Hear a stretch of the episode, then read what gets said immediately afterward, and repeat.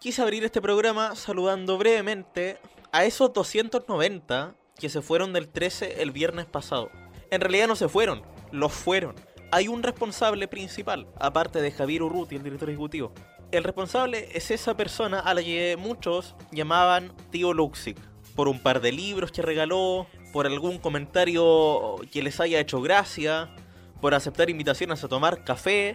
La cosa es que de ser un empresario como el resto, cosa que es realmente, se empezó a creer que era un tipo supuestamente adorable y pasó a ser un meme en Twitter y en las redes sociales. Hoy afortunadamente, esa careta se cayó poco de su queda, aunque es algo que nunca existió realmente. Esta es una persona que vendió 290 puestos de trabajo a los españoles, al grupo Sequoia, que es una empresa productora de, de medios. Vendió trabajos, móviles, estudios y toda la infraestructura del segundo canal más antiguo del país. Nos guste o no, a mí personalmente no me gusta eh, lo que es Canal 13. Algunos podrían decir, nos están conquistando de nuevo los españoles. Yo creo que es un paso más, solamente.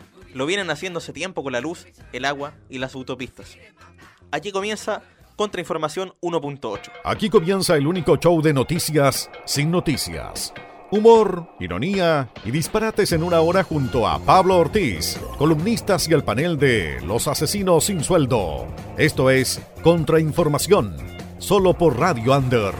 Acá estamos en Radio Under. Lo mejor está fuera del dial, como siempre les digo, haciendo esta Contrainformación 1.8, capítulo 6 de la temporada 2, capítulo 12. En realidad, abrimos, quisimos abrir hablando sobre lo que pasó en Canal 13 la semana pasada porque detrás de lo que es una línea editorial que muchos podríamos cuestionar y que muchos cuestionamos, hay gente, son 290 personas que quedaron sin trabajo y otros tantos fueron recontratados pero con menor sueldo y sin beneficios. Se perdió todo lo que había ganado el sindicato en todos los años que lleva la administración de Andrónico Luxi. También, antes de decir cualquier cosa, como cada semana este último tiempo, queremos darle todo el aguante a las chicas que siguen en la toma a lo largo de todo el país, en este movimiento que algunos medios llaman ola feminista y que no es más que la consecuencia de algo y es una consecuencia bastante necesaria. Era necesario que esto pasara. Por otro lado, antes de decir cualquier cosa, quiero irme con los titulares. Y los titulares ustedes saben quién los dice. Sergio Silvestre, titulares en Contrainformación. ¿Cómo estuvo ese karate mechón? Bueno, hoy hacemos el capítulo número 12 de Contrainformación y hoy estrenaremos Libros Pensadores con la Kate Cancino, porque no solo la música, el cine y la tecnología viven en los millennials. ¿Con qué nos sorprenderá? También, hoy tenemos el Minuto Kawaii con nuestra amiga Ángeles y lo que está pasando con la tecnología. ¿Por qué todas tus aplicaciones te piden que aceptes sus nuevas condiciones de uso? Asimismo, nos sumamos a los que están con los 290 despedidos injustamente del Canal 13 para entregarle a la generación de los contenidos a los españoles que insisten en conquistarnos otra vez. Aquí comienza Contrainformación. Y aquí comienzan también a funcionar nuestras redes sociales. Facebook, nos llamamos Somos Contrainfo, Contrainformación es el nombre. También Radio Under Chile, nos pueden buscar. WhatsApp más 569-6116-4460. 6116-4460. En Twitter está el arroba Somos Contrainfo y el arroba Radio Under Chile. Y en Instagram arroba Radio Under. Comenzamos este programa y queremos invitarlos a leer Revista Inbox en su segunda edición. ¿Qué nos traen en esta edición? Tema por tema para que te entusiasmes una crónica sobre lo que le pasó a Álvaro Enríquez que se llama No me gusta el sol. Diario de una chica por UMR. Una reseña sin spoilers de una nueva película de Netflix que se llama Aniquilación. Y Love, el mixtape que nos hace llorar y bailar por Jan Boranda. Hagamos clic por Macarena Sierra. El macho rosa por Maco Alarcón. Desprenderse del macho también por Jan Boranda. Larga espera por Jim.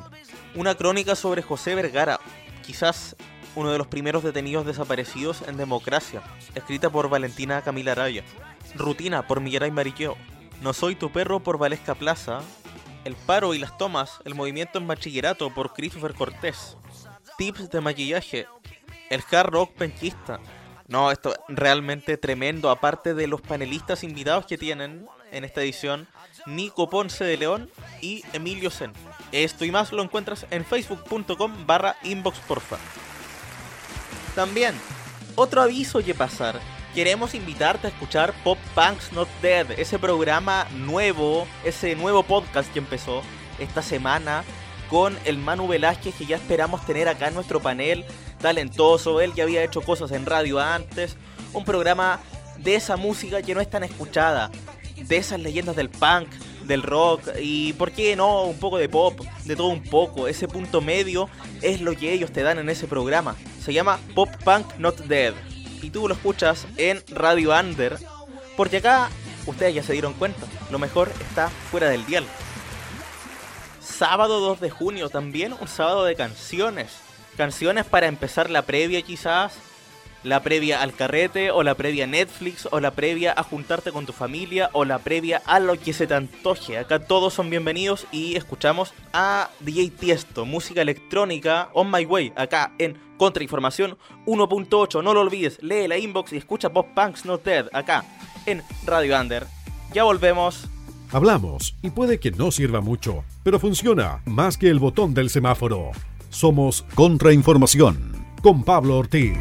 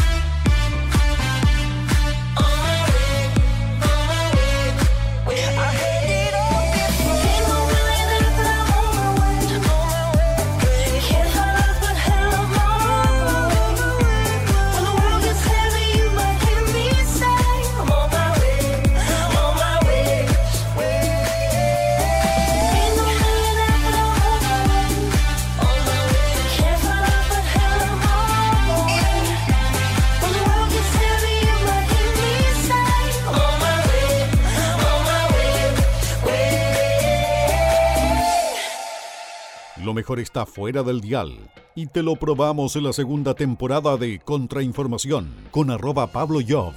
Un capítulo un poco más corto de lo habitual, el que estamos haciendo hoy, sábado, en la Under. Ya van más de 10 capítulos y una de las secciones ícono de este programa, que no teníamos hace bastantes semanas, es lo que escuchamos a continuación. ¿Saben cómo se llama esto? Sí, se llama el Minuto Kawaii y ¿quién mejor que él que se los diga? Nuestro locutor, presentación por favor tu dosis semanal de esas noticias que Mark Zuckerberg no quiere que sepas. Ángeles Arriagada hace suyo el Minuto Kawaii y Gamer de Contrainformación. Hola a todos, he vuelto para desgracia de muchos, para desgracia de Pablo. Tristemente. Tristemente. No, nos alegramos de que vuelvas porque eres una panelista, una panelista emblemática, un asesino sin sueldo emblemática de este programa. Y esto se llama el Minuto Kawaii en Contrainformación 1.8, donde usualmente tú hablas de anime. Hoy, aparte de eso, vas a hablar de tecnología y unas notificaciones que nos ha aparecido casi todos. Nunca las leemos, porque son esos términos y condiciones de uso. Sí, gracias, aceptar, aceptar, le vendes tu alma a Mark Zuckerberg, no sé. Pero la cosa es que en, los últimos, en las últimas semanas en todos los sitios ha aparecido eso. ¿Por qué pasa eso? Tiene que ver con Europa. No les adelanto más porque eso va a ser lo que vamos a estar hablando al final. Somos fieles a nuestra esencia y como esto se llama el Minuto Kawaii, al principio, ¿de qué vamos a estar hablando? Vamos a estar hablando de series tipo, como por, decíamos, por decirlo así, que son comunes y corrientes, no es algo con superpoderes ni nada por el estilo. Pero es anime. Pero es anime, obviamente. ¿Qué clase de anime es ese? Es como chojo, por decirlo así, pero es- tiene comedia. Tendría que ser bastante bueno para convencerme. Esa es tu tarea, convénceme. Ya, la serie se llama Wotaku ni Koi wa Musukachi. Solamente, vamos a dejarlo como Wotaku, porque todos lo conocen así. Claro. Quizás no lo han traducido todavía. Mm, no sé, todos se traducen, amigo. No todos tenemos la, no todos tienen la suerte de llegar a etcétera. Maldito Yuri on Ice. ¿Por qué llegó a etcétera Yuri on Ice? Como Y subtitulado. Y los subtítulos que tiene son los mismos que aparecen cuando tú descargáis las series en YouTube o En Mega, Animeit. Anime FLV. Sí, es lo mismo, solamente lo- los otros pagan. O no sé si pagarán. Ni, a mí esto me- me ¿Pagan? preocupa. ¿En serio pagan? Tienen que pagar. Sí, de hecho por eso no se emiten muchas series. Porque hay que pagar mucho dinero. Yo juraba que un ejecutivo en una noche de insomnio había descargado ese anime y lo puso en etcétera después. Ya. Bueno, esta serie está en su séptimo capítulo. Eh, aún no tengo ni idea cuánto va a durar. Prefiero quedarme con la duda, pero no creo que vaya a durar más de 20 capítulos. No, tan poca fe le tienes. Eh, no, es que son animes cortitos, no son animes que siguen un hilo de historia larga. Y generalmente los chojos no tienen más de 25 capítulos o 50. Algo que la mayoría de los amantes del anime, no les quiero decir otakus, los amantes de la- del anime saben cuál es una de las series que más capítulos ha tenido. One Piece en la actualidad tiene una buena cantidad, pero hay series que lo superan. No ¿Sí? me puedo ¿En acordar exactamente el nombre, pero sé que, hay, sé que hay varias series que lo superan. O sea, One Piece va en los 700 capítulos aproximadamente, 700 por ahí. Y creo que hay muchas series que lo superaron. O sea, por decirlo así, el detective Conan ha estado desde que nos acordamos. Claro, o sea, lo daban hasta en Chilevisión en su época. Sí, y todavía sigue. No en Chilevisión, pero sí. que siguió por mucho tiempo y hay series que todavía siguen en emisión que tienen más de mil, de dos mil capítulos, fácil, 2000 capítulos. fácil. Amigo, no, Eso, to- o no sea, todo es One Piece. Uno está no acostumbrado a cuando descarga un anime que no te pese más de 1,5 gigas. ¿Cuánto pesará si te descargas toda esa serie de 2000 capítulos de una? Sí. ¿Cuántos computadores necesitas para guardarla? Mira, yo tengo una cuñada que tiene un computador de un tera. Para que te hagáis la idea y lo tiene lleno de anime. ¿Cuántos de esos computadores necesitarán? Ya, vamos a la recomendación. ¿Qué me trajiste esta semana? Bueno, esta serie se trata más o menos de dos compañeros de trabajo que no se veían hace años y descubren que trabajan en la misma, o sea, como de la nada se dan cuenta que ellos dos trabajan en la misma compañía y que, por ejemplo, una es como una Fujochi que ve cosas donde no quiere ver los fandom. Aquí es alerta fandom. No, No, ni siquiera vamos a decir. odiamos Yuri on Ice. No, ni siquiera necesariamente. Aquí es como que la niña que junta parejas que no deberían juntarse de vez en cuando. Ya, eh, bueno, se junta con un compañero que es un, un otaku enloquecido y comienzan a ser como pareja, pero una pareja bastante cómica. Porque hay parejas que tienen un tipo que es ultra serio, ultra pesado y todo eso, como un cliché típico del anime, el chico distante y pesado. Típico. Típico. Pero este no es así. Es como un se- serio, pero no es pesado y son como súper fanáticos. Es un poco más normal. Es un poco más normal, así como algo gente común. Y ella es como una chica súper extrovertida y como problemas comunes como que el tipo no pueda guiñar se vuelve bastante chistoso. Saben cómo alargarlo. Y ella se comienza a, de a poco a poco a convertir en pareja y junto con otros compañeros de trabajo que también son como una pareja medio extraña ahí. Es bastante interesante para verlo. ¿Qué nota le pones? De 1 a 10. Siempre te pregunto lo mismo. Siempre caemos en lo mismo al final. Eh,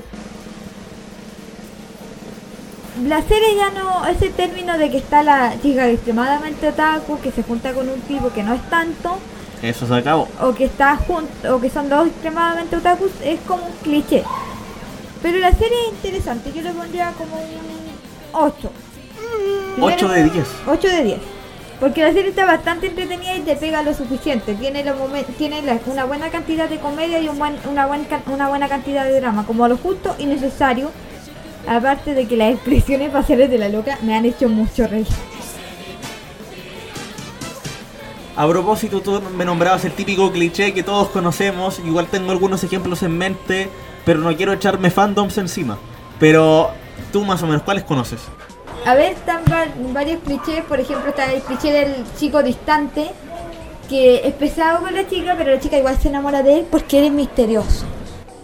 Me acuerdo de un anime que está bastante sobrevalorado, que me recomendaron que se llamaba Tonari no Kaibu, Kaibutsukun, una cuestión así, donde el tipo, como que la mitad de la temporada se trataba de, de una chica que quería descubrir por qué este tipo era tan indiferente y tan pesado. O sea, ¿qué, qué clase de argumento es ese? Es, sí, es como un argumento bastante extraño. De hecho, hay una serie que ahora está hecha en, está hecha como tipo te- está hecha en CGI que se llama Miraculous Ladybug que iba a comenzar como un anime y los personajes que se llaman Félix y Bridget en ese minuto ¿Ya? tenían ese cliché y el creador de la serie, la persona que se le ocurrió la serie, dijo que no. Por, precisamente porque eso no era un buen ejemplo. Menos mal. Gracias a Dios tenemos a Adrián ahora. Y otro cliché podríamos ser que las parejas tienen como conflictos súper extraños, o sea, siempre son dos parejas o súper cómicas, pero siempre la mujer no puede ser seria. El hombre siempre es serio, es muy raro ver cómo... Llega, llega a ser sexista eso. Es como que el hombre... Es muy raro que las parejas sean... A ver, vamos a poner un ejemplo mucho más conocido. ¿Cuál? Es Dragon Ball Z. ¿Ya? todas las parejas de esos de todos los Saiyajines que son eh, bueno vamos a decir de los tres Saiyajines más principales que son Goku, Vegeta y Gohan tienen mujeres que son demasiado con un carácter demasiado fuerte o sea mi- eh, Goku podría ser el hombre más fuerte del universo pero le tiene un miedo enorme a Milk Ahí das cuenta la heteronorma también. eso es como una relación de por qué y ahí se explica de inmediato que a, la que a los Saiyajin les gustan las mujeres de carácter fuerte que las mujeres débiles para ellos no sirven o sea una mujer sumisa no Heteronorma, insisto. Pero son series más o menos de años 90, estamos hablando. De repente, igual se han visto casos donde los dos son ultra serios o los dos son como una pareja ya común. Vamos a hacer el ejemplo de Naruto. Naruto puede ser Hokage, todo lo que quieran. Y Hinata puede ser muy tierna, muy adorable y todo lo que quieran. Pero con su hijo es triste, pero llega al medio. Ve, alguien tiene que ver los capítulos nuevos de la serie. Y Naruto también se ha vuelto escrito como padre, lo cual es muy extraño. El- los cambios, muchas veces controvertidos en las series. También está la flanderización por otro lado. Por eso ya da para otro capítulo. Podríamos hablar de algún día de estandarización y específicamente por la serie que sacó ese término. Oye, lo que mencionábamos al principio. Ah, no, según pauta. Según pauta, eh, viene una canción antes. Pero a la vuelta quiero que hablemos un poco, como para cerrar el bloque, por qué a todos, en todas nuestras redes sociales, hasta, hasta en las aplicaciones de citas para los que usan, me han contado por ahí, están apareciendo esas notificaciones de nuevos términos, actualización más bien, en los términos y condiciones de uso. ¿Por qué aparece esa tontera y que uno nunca la lee? ¿Por qué insisten en poner eso? Eso y mucho más a la vuelta. Escuchamos a Natalia Lafourcade, mi lugar favorito en Contrainformación 1.8 en la Under. Lo mejor está fuera del dial. No cierres sesión ni resetees tu modem de Wi-Fi. Es solo una pausa musical. Ya volvemos a Contrainformación. Hoy dejo entrar eso por la ventana y me pierdo en tu mirada de amanecer. Hoy dejo que mi cuerpo se despierte. Lo llevo, lo traigo, ser. Hoy dejo que mis manos te conozcan, que mi alma se escape de noche para ir por ti.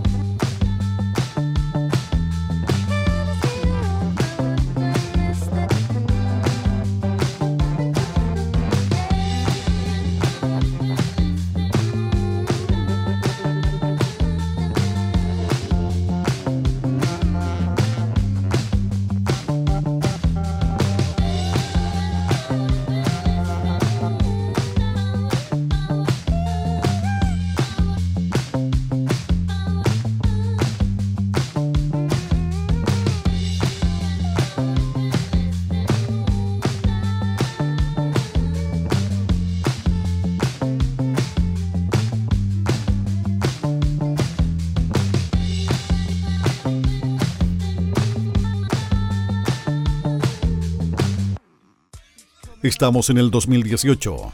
Hacemos la temporada 1.8. Lo mismo del año pasado. ¿Y qué tanto? Continúa Zelander. Estamos de vuelta con este Minuto Kawaii, con esta Contrainformación 1.8. Este programa que ya has hecho tu preferido del sábado. La comunidad crece. Y les vamos a responder a muchos, me incluyo, es una pregunta que también he tenido. ¿Por qué diablos aparece esa notificación de actualización de términos y condiciones de uso? Me apareció cinco veces el otro día. En todas las aplicaciones que tengo. Toda la chatarra que tengo en el teléfono. Los términos y condiciones de uso, ustedes saben que son cosas súper importantes que nosotros no leemos. Nunca. Nunca jamás. Acepto, acepto, sí, gracias, gracias. Le vendí mi alma a Jack Dorsey. Bueno, y se supone que ahí te dan unas reglas para se- que seguir, que se supone que te dicen cuando tú usas tu, tu ima- cuando, que pueden usar tu imagen de forma pública, que pueden hacer esto, esto y esto, estas cosas contigo, que tú puedes hacer estas cosas en tus redes y qué cosas no puedes hacer. Yo yo nunca he leído, por ejemplo, las- los términos de Facebook, pero seguramente debe decir algo como podemos usar tu foto de perfil las veces que queramos en hacer hacerle videos para sus cumpleaños a tus amigos. Videos que como es de costumbre son horribles. Videos como de esta costumbre nunca me han enviado. Me alegra. Y yo nunca enviaría tampoco. Exacto. Y yo bloqueo al que me envía uno de esos videos. No, bro. Pero, pero están pésimamente mal hechos. Es una plantilla a la que le meten un par de fotos y, y ya está. Ya. Últimamente estos se, se han como actualizado pe- a nivel mundial. Pero no es porque sea a nivel mundial esta Todo cosa. tiene que ver con Europa. Europa, Europa decidió que era muy importante para la seguridad de todos. Entre, entre hartas comillas. Eh, creyó que era muy buena idea estar cambiando el uso y de los términos de uso y todo eso a las aplicaciones. Pero uno creería que fueran una o dos aplicaciones. Pero ellos dijeron, no, vamos a actualizar en todas las aplicaciones. Y ahí viene lo de Europa. Porque todo lo que se actualizó en cuanto a términos y condiciones de uso son las aplicaciones y páginas y juegos y redes sociales que tienen presencia en Europa. O sea que desde Europa, desde los países miembros de la Unión Europea, tú podéis acceder a ellos. Sí. Qué Y alegría acá más es donde viene, y eso es por un nuevo reglamento de privacidad, que para qué vamos a entrar en tantos detalles, que entró en vigencia en Europa. Para todos los sitios ac- accesibles desde Europa. O sea, o que tengan o que o en Europa tengan acceso porque no importa si no- nosotros no estamos en Europa estamos en Chile, en Chile que yo sepa sí. pero aún así si por ejemplo ya Google tiene acceso acá y en Europa eh, Google se va a actualizar Claro, y por eso hay juegos como... A ver, ¿cómo era que se llamaba? Un juego bastante conocido que yo he visto en toda mi... Ragnarok Online, un claro ejemplo de empresa que directamente está prohibiendo el uso de su servicio a los europeos. Porque sencillamente no quisieron cambiar los términos y condiciones de uso. Quisieron evitarle la paja al resto de leer esa tontera. Ay, se agradece Sí.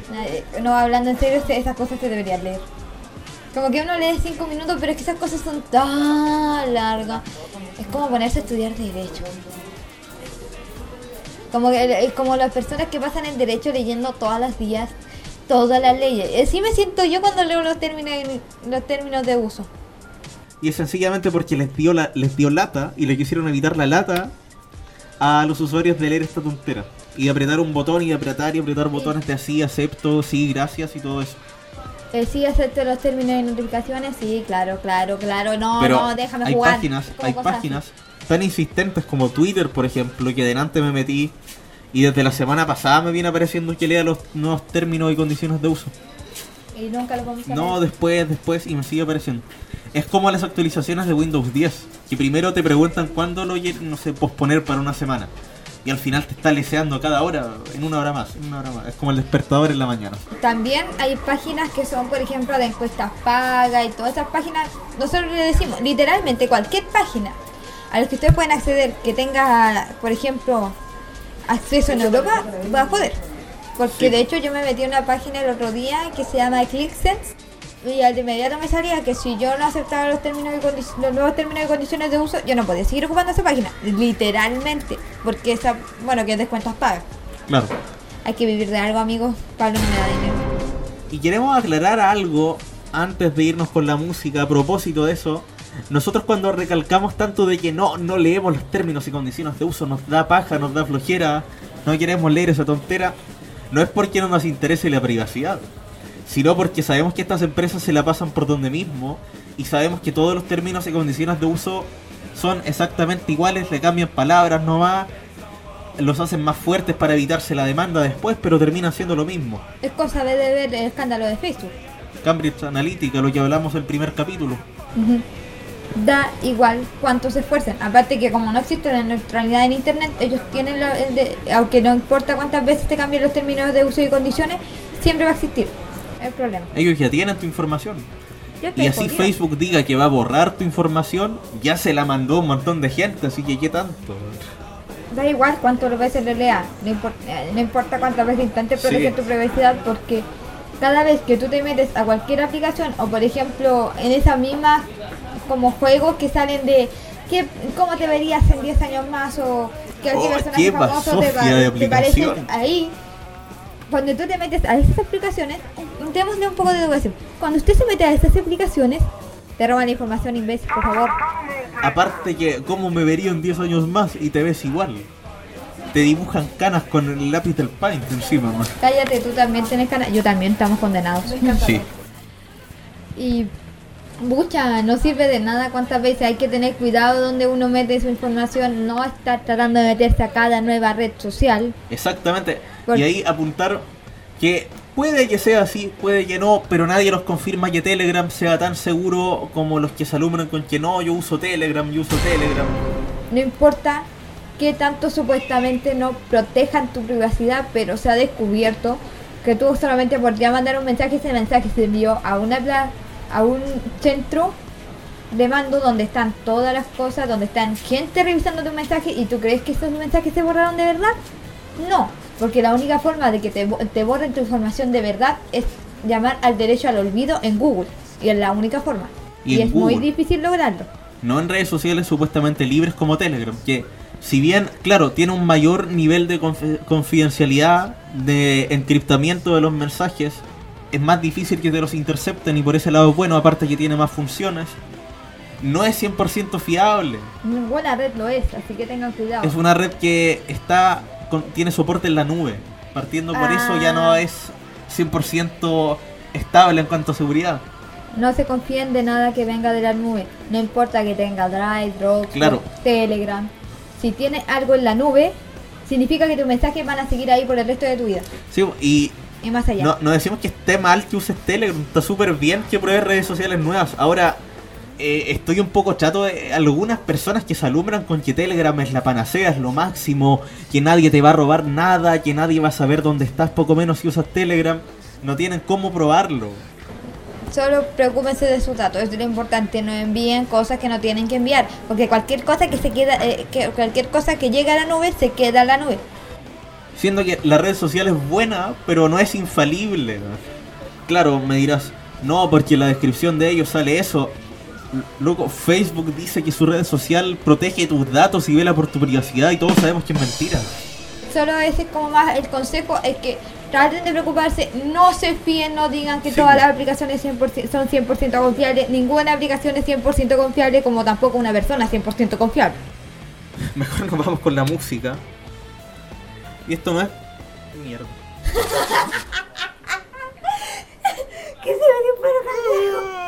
Acaba de prenderse la luz del estudio sola, no sabemos qué onda. Andan pegando. Debe ser por lo buena que es la canción que viene ahora. Esto es Letters to Cleo. Eh, cachen mi excelente pronunciación del inglés. I want you to want me. Eh, usé todo el conocimiento de inglés de octavo básico en decir eso. Nos vamos a la pausa musical y volvemos con la Katia.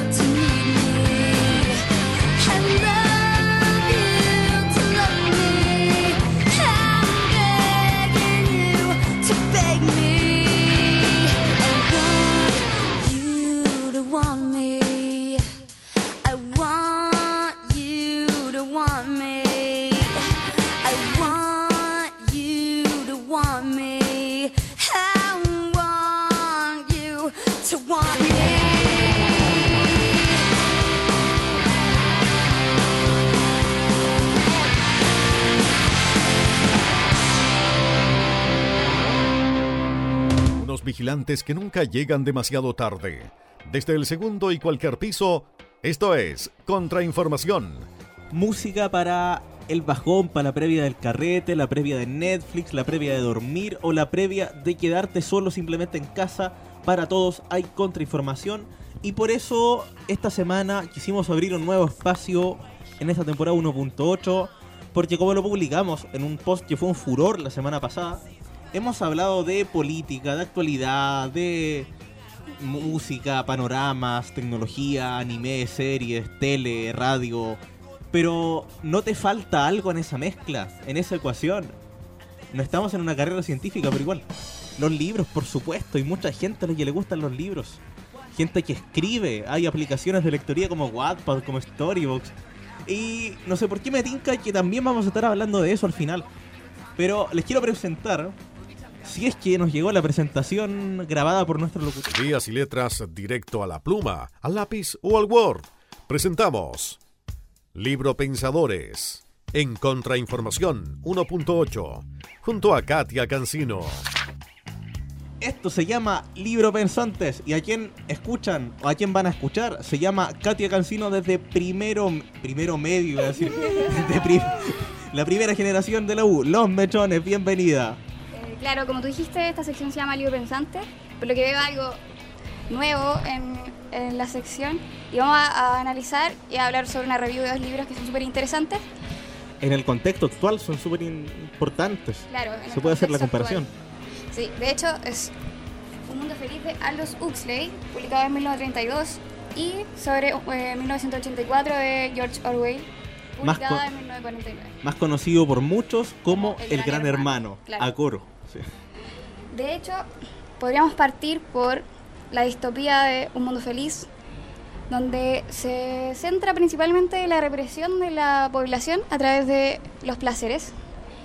Y luego pasar a hablar de 1984, donde la represión se concentra en una represión de las ideas y de una población donde se admira un gran hermano que se centra en un partido, donde no hay una imagen de una sola persona, sino que es un partido unificado en esa imagen. que se personifica en esta figura que se llama el gran hermano, pero que en realidad nadie sabe quién es y nadie reconoce no saber quién es. Pero aún así presenta una adoración por los mismos por las mismas personas, por la misma sociedad. Al contexto actual, podríamos eh, tomar nuestro mundo y dividirlo en dos partes, ambos hemisferios, y centrarnos en que el hemisferio occidental está mucho más controlado por una distopía, lo que podría ser hoy en día, controlada a través de los placeres, donde podemos tener en cuenta las aplicaciones, como por ejemplo Facebook, que son capaces de acceder a nuestra información solamente por brindarnos algún tipo de, de placer, ya sea un juego, entre otras muchas cosas. Hay muchos dicen, hacen la comparación mitad en broma, mitad en serio, de que Mark Zuckerberg, más conocido como Mark Zuckerberg, sería el gran hermano del 2018. Claro, podría ser el gran hermano. Al final se presenta como una especie de represión y un control de masas, pero que es aprobado por nosotros mismos, porque nos están dando algo que nos satisface mucho y por eso lo aceptamos. ¿Qué me puedes decir a propósito de 1984 específicamente de las siguientes frases? Paz es guerra, libertad es esclavitud. Libertad de esclavitud. Sí. Había otra más, no me acuerdo cuál era. Y la más famosa, eh, The Big Brother is watching you. El gran hermano te está mirando, te está observando. Te está observando. Eh, bueno, obviamente, como todos sabemos, lo podríamos ubicar en el, en el lado oriente, sobre todo en Corea del Norte. Por supuesto. Personificado, en este caso, no por un partido, sino que por una figura que sería Kim Jong-un, que sería de, de lleno nuestro gran hermano, Sí. o el gran hermano de esa sociedad, donde hay una clara represión hacia las personas, donde, igual que en el libro, que en su tiempo fue escrito como una ciencia ficción y que ahora vemos algo súper cercano, y está pasando hoy. Está pasando mientras nosotros estamos conversando, donde los niños son entrenados, igual que en el libro, desde chicos, donde se genera una unificación de la sociedad a través del odio, como en el gran hermano. Y sobre eso podríamos decir que esa guerra, ese odio, es la clave para mantener ese orden del que se habla en esa sociedad distópica, ese status quo, y por eso se habla de que la guerra es la paz. Por supuesto, por eso se habla de que la guerra es la paz. Además de que podemos también contextualizarlo en que Kim Jong-un tiene ciertas peleas que son del tipo infantiles con otro de nuestros presidentes que también podría ser en parte una especie de gran hermano. Una pelea entre niños de prekinder, Donald Trump versus el tío Kim. Sí, y todo a través de qué? A través de las redes sociales, que al final nos dan un cierto placer ver como, como dos grandes líderes de dos naciones pueden atacarse de manera tan infantil. Precisamente. Y podríamos dedicar un bloque aparte a decir eso. a decir weón. eso. Bien, por otro lado me dijiste que teníamos un mundo feliz, que también apunta hacia una sociedad distópica y fuertemente controlada. Pero en otro sentido. Quiero hables un poco de eso. El mundo feliz habla de seres humanos divididos en diferentes castas. Entre ellos están los alfa, los beta, los gamma, los delta y los epsilon. Cada uno en, en diferentes gamas, por así decirlo, en donde los alfa vendrían siendo los más inteligentes y los que serían como los mejores dentro de una sociedad. Y los epsilons vendrían siendo como la minoría. Por otra parte, hay otro tipo de sociedad que vendrían siendo los salvajes, que es así como en 1984 son los proles, son aquellos que no están controlados Mm. de cierta forma por este estado que sería distópico. Y que en 1984, por lo que recuerdo, ni siquiera les interesaba controlar ese segmento. Exacto, porque en este caso se decía que los proles eran algo demasiado inferior. De hecho, en ambos casos a ninguno de los dos le interesa en sí si se pudiese encontrar una guerra o en el estado en el que se encontrase la sociedad. Por ejemplo, en 1984 podemos darnos cuenta que a los proles solamente les interesa la guerra cuando los ataca directamente, o si no, simplemente la olvidan.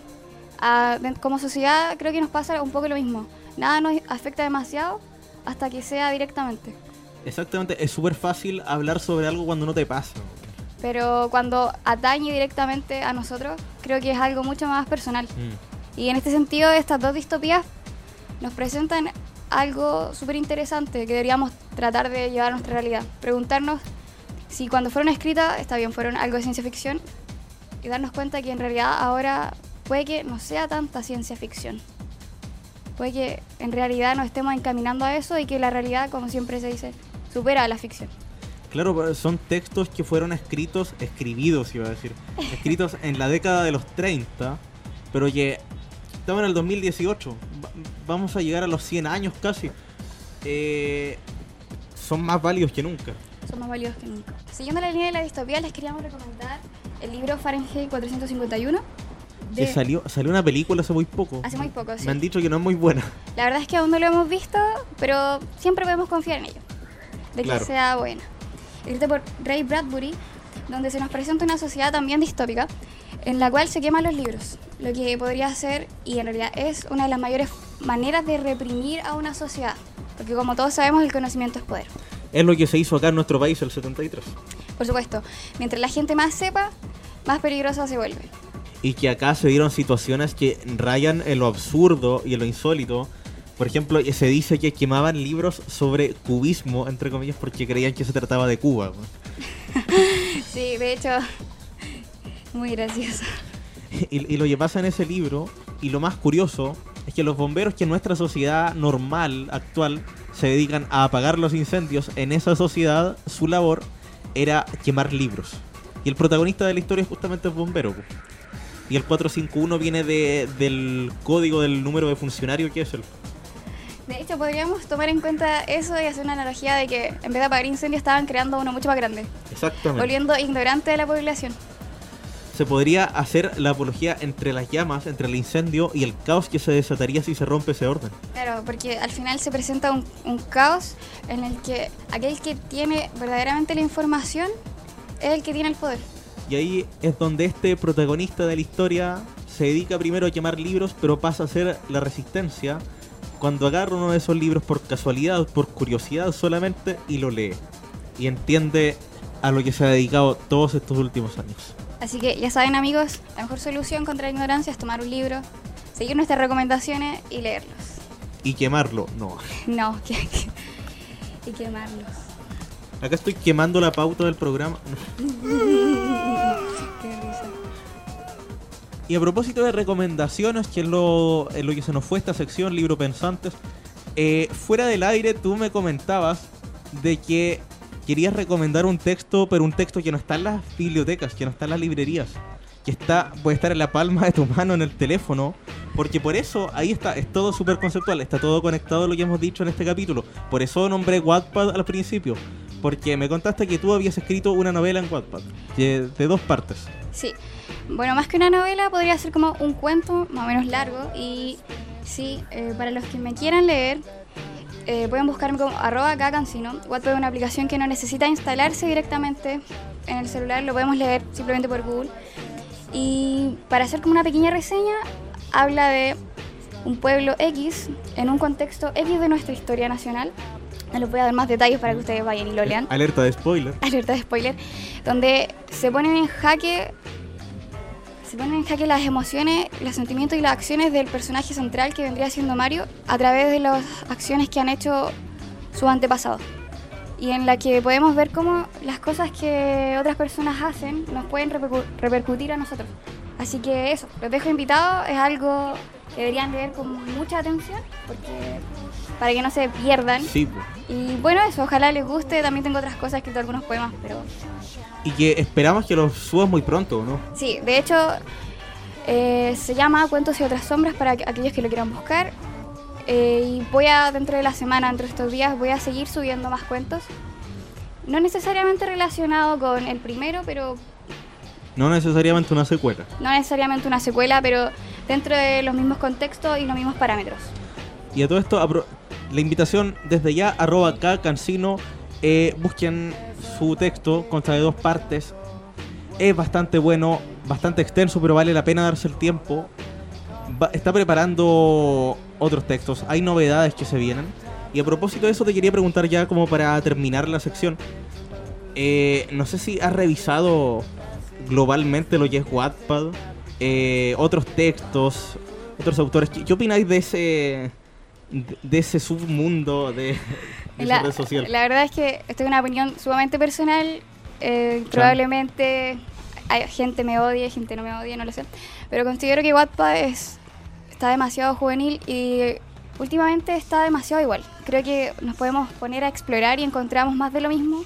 Más novelas bestseller, más personas copiando lo que hacen otras personas. Como novelas que Fanfictions. fanfictions y novelas que no tienen mucho material literario, por así decirlo. He visto muchas muchos cuentos tipo Justin Bieber y yo, o ese tipo de cosas. Sí.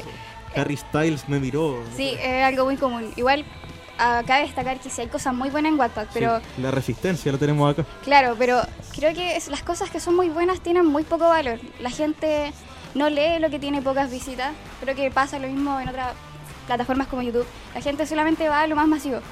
Y en este caso lo más masivo son novelas de Justin Bieber y tú, de One Direction y tú, entre otras cosas, y, y cuentos y novelas del tipo... Y que esto es algo muy personal, pero algo de lo que estamos tratando de eliminar.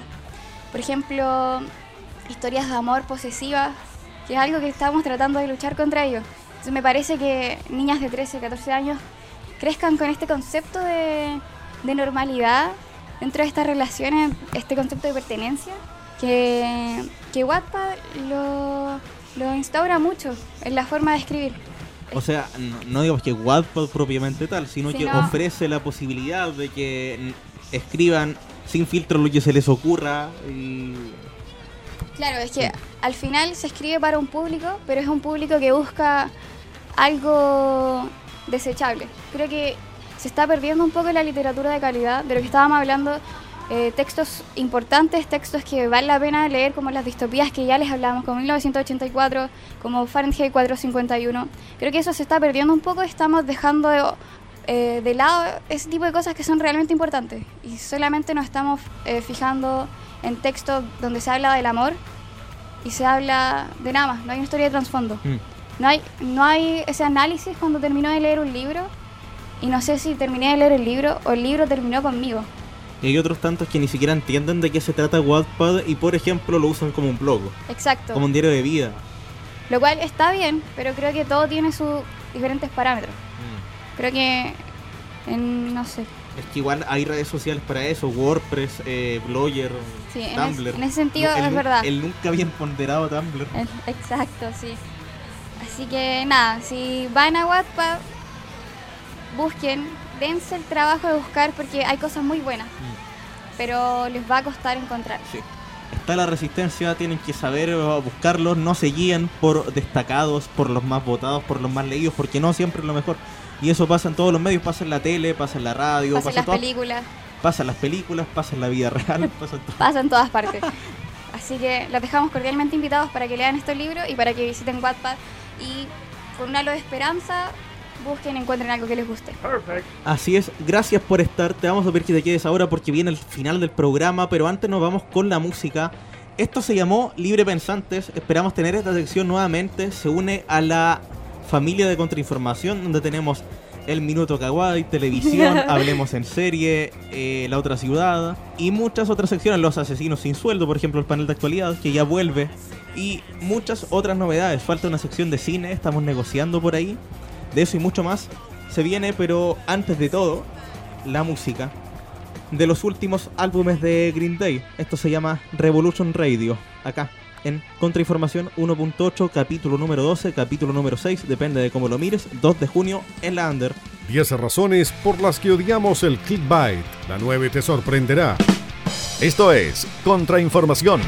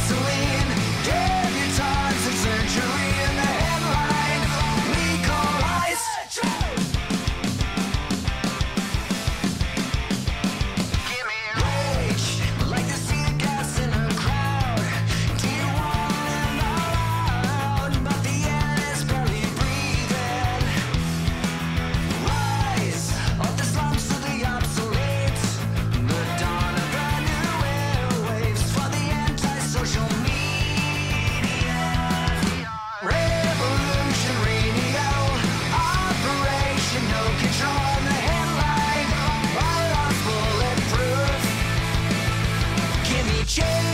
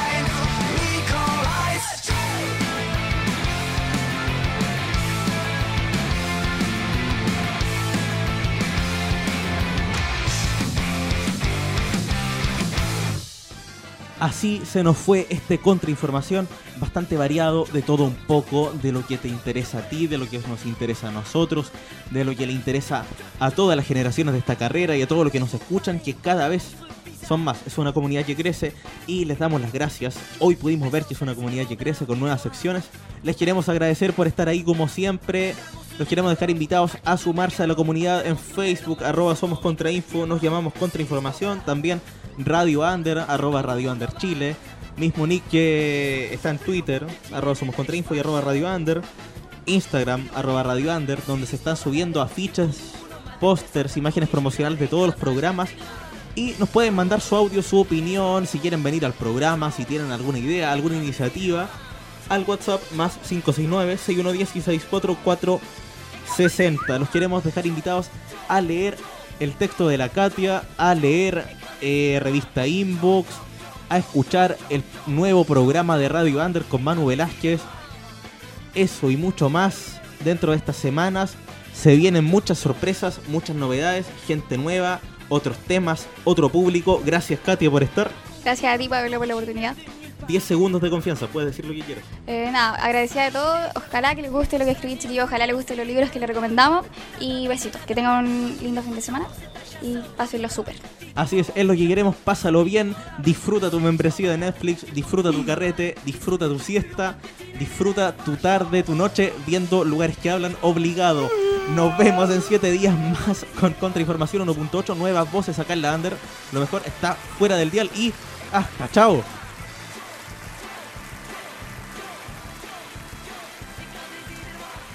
En cualquier momento, Pablo Ortiz, sus invitados, columnistas y asesinos sin sueldo, se vuelven a encontrar para darte eso que tanto necesitas.